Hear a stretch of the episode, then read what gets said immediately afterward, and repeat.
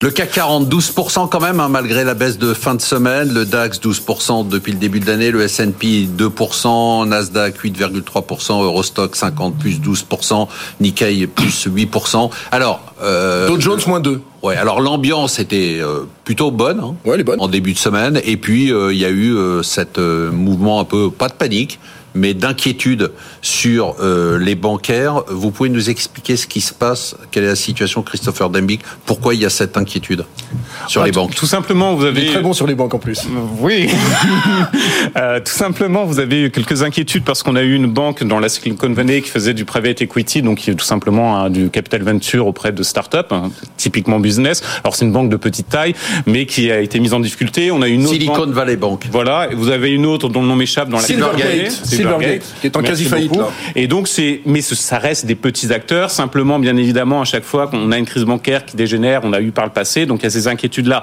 Mais la réalité, c'est que malgré tout, encore une fois, ce sont des petits acteurs sur des niches de marché. C'est-à-dire, bon, les crypto-monnaies, on va pas revenir 30 minutes dessus. C'est assez évident qu'il y a quand même Non, mais des en fait, éléments il y a de deux- Il fragilité. y a deux sujets quand même là-dedans. Il y a le sujet sectoriel, vous avez Mhm. raison, qui est ponctuel sur des petits acteurs. Puis vous avez le sujet des stocks d'emprunts dans les bilans des banques, non, euh, Léa Oui, oui, tout à fait. Alors après, je pense que l'effet euh, historique joue énormément. C'est-à-dire que là, tout le monde a paniqué très rapidement. Il faut rappeler que là, on est sur une, c'est une société euh, bancaire de niche. hein. D'accord, mais c'est pas de ça dont on a peur. hein. Vendredi, ce que j'entendais beaucoup, c'est de dire Risque systémique. C'est le Oui, risque mais systémique, justement, c'est-à-dire que les banques, on, on peut peut-être expliquer le risque systémique, c'est-à-dire que les banques ont en portefeuille, comme les banques centrales, hein, des stocks d'emprunts euh, d'argent qu'elles ont prêté à des taux qui étaient extrêmement bas. Le- les taux ont remonté, Bien sûr, et donc bien la valeur du stock.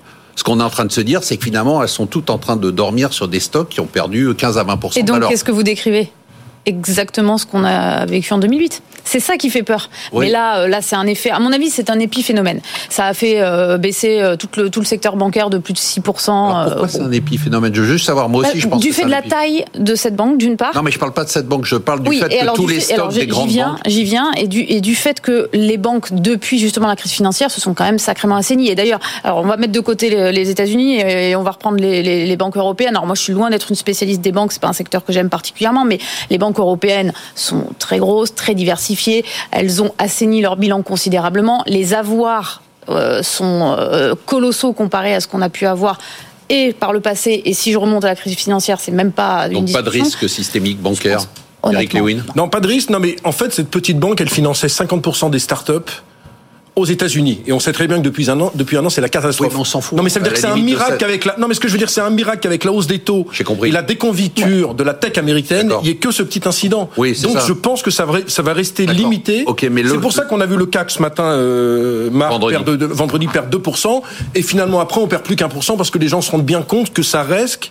Ça reste vraiment un élément à part. Et dans le cas de Silvergate, c'est vraiment Mais la par banque exemple, des quand la cryptos. Société Générale perd 5%, ça n'a rien à voir. Non mais vous savez combien Non mais les bancaires, vous savez combien elles ont gagné depuis le début de l'année entre BNP, Société Générale, Crédit Agricole entre 20 et 30 Mm. Donc on s'est servi de ce prétexte pour des prises de bénéfices. Faut arrêter non plus de sombrer dans Non, mais une espèce il y a- d'hystérie Non, par non, rapport à c'est- ça. Il n'y a pas d'hystérie. Il- Elles ont un stock. Ce stock a baissé en valeur. Est-ce que c'est un problème ou pas C'est tout. Je, non, je, ne- je, je ne pense pas parce qu'encore une fois, c'est limité aux start-up. C'est un cas très précis de start-up. C'est pas à l'ensemble. Le Toutes pro- les banques ont un stock. D'accord, mais le problème de la banque américaine, c'est pas lié aux ménages américains, c'est pas lié aux entreprises américaines, c'est lié à des start-up qui étaient déjà Mm. quasiment en grande déconfiture. Emmanuel Le Chip, qu'est-ce que vous avez pensé de cette euh, hystérie un peu Bah, vendredi autour des Il y, a, banques il y a deux choses. D'abord, euh, Il finit sa commande là. il y a une. D'abord, il y a euh, la question, c'est est-ce qu'il y a euh, une mèche et est-ce qu'il y a un baril de poudre C'est-à-dire qu'en gros, euh, Bon, La mèche, on l'a. alors voilà, mais est-ce que c'est comme en 2008 Voilà. C'est-à-dire qu'en gros, si vous regardez euh, l'affaire des subprimes en elle-même, Hmm. c'est euh, un montant de crédit qui correspond euh, en moyenne à ce qu'étaient les variations quotidiennes euh, euh, de, euh, de de de de de de, de- j'ai un, j'ai un trou terrible. Du secteur bancaire, enfin des. non, des- de, de, d'une de, de, valeur. de la bourse américaine, la bourse euh, de- américaine. de Wall Street. ouais. De Wall Enfin, le, la- du S&P 500. Oh là là. Le S&P 500. S&P 500. Ouais, Je connais même pas les ça indices. arrive, il est tard, on est vendredi. euh, voilà. Et donc, donc, vous voyez, en, en soi, les subprimes, c'était pas ça le baril de poudre. Euh, le baril de poudre, c'était la titrisation Oui. en, en 2008.